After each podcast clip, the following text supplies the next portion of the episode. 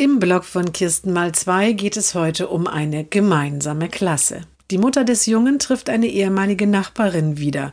Inzwischen bist du schon Oma und dein Enkel geht in die erste Klasse, staunt sie. Ja, antwortet die ehemalige Nachbarin. Und stell dir vor, mit ihm zusammen wurden vier geistig behinderte Kinder eingeschult, so richtig inklusiv. Meine Tochter und die meisten anderen Eltern waren zuerst alles andere als begeistert. Aber mittlerweile ist das in der gemeinsamen Klasse super organisiert. Da kommt stundenweise extra eine Lehrerin und zwei Betreuerinnen sind immer da, sodass die Behinderten meist als Gruppe für sich sind.